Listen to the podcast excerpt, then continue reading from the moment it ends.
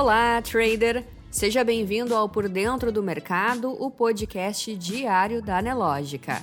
A partir de agora, você confere os acontecimentos e dados econômicos que vão movimentar o mercado financeiro nesta quarta-feira, 3 de agosto. O Ibovespa abriu hoje em leve alta, com investidores mantendo a tensão geopolítica entre Estados Unidos e China e a decisão do Copom sobre os juros no Brasil. As bolsas da Ásia fecharam sem direção única nesta quarta, focando consequências da visita de Pelosi a Taiwan. No calendário econômico, hoje a pesquisa PMI da SP Global apontou que a expansão da atividade de serviços do Brasil perdeu força em julho e teve o ritmo mais fraco desde o início do ano, depois de ter atingido um recorde no mês anterior, ainda afetada pelas pressões inflacionárias. O PMI caiu a 55,8 em julho, depois de, em junho, igualar a leitura mais alta da série histórica, de 60,8. Apesar da queda para a taxa mais fraca desde fevereiro no mês passado, o índice permanece bem acima da marca de 50, que separa crescimento de contração. No final do pregão de hoje, divulgam resultados do segundo trimestre de 2022, TOTUS, PetroRio e Ultrapar. E além disso, será divulgada a aguardada decisão de juros do Copom às 18 horas. Nos Estados Unidos, logo mais, final dos PMI de serviço e composto globais da SEP, além de PMI não manufatura e variação do estoque de petróleo bruto EIA.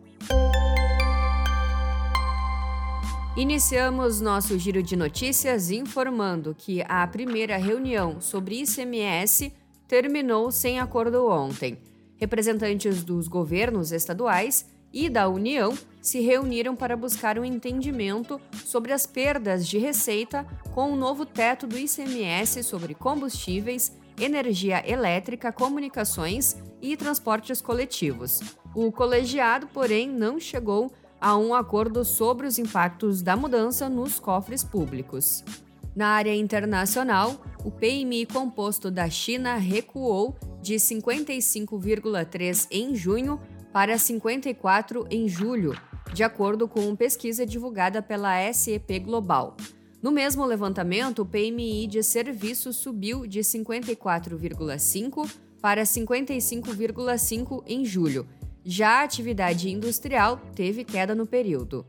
Ainda na área internacional, o PPI da zona do euro ficou em 35,8% em junho, ante igual mês do ano passado, mas perdeu força ante o acréscimo anual de 36,3% observado em maio, segundo dados publicados nesta quarta-feira pela Eurostat. E seguindo na Europa, as vendas no varejo da zona do euro sofreram queda de 1,2% em junho ante maio, segundo dados publicados nesta quarta também pela Eurostat. O resultado frustrou a expectativa de analistas, que previam estabilidade das vendas no período. Em relação a igual mês do ano passado, as vendas do setor varejista do bloco tiveram contração de 3,7% em junho. E a inflação segue pelo mundo. Na Turquia, a inflação anual subiu para uma nova máxima de 24 anos de 79,6% em julho, mostraram dados nesta quarta-feira. A inflação começou a subir quando a lira caiu depois que o Banco Central cortou gradualmente sua taxa básica de juros em 500 pontos base para 14%, em um ciclo de flexibilização buscado pelo presidente Erdogan. No mercado financeiro, o Ibovespa oscila nesta manhã. Às 10h40, o principal índice da B3 avançava 0,09%, aos 103.459 pontos. Já em Nova York, os índices registravam sinais positivos. O S&P 500 tinha alta de 0,79%, Dow Jones de 0,74% e Nasdaq de 1,18%.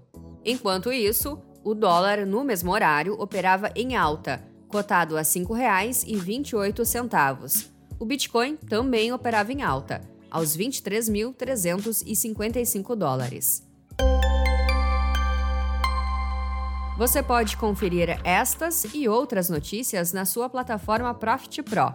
Se você ainda não é assinante, faça hoje mesmo o seu teste grátis. Um ótimo dia e até amanhã!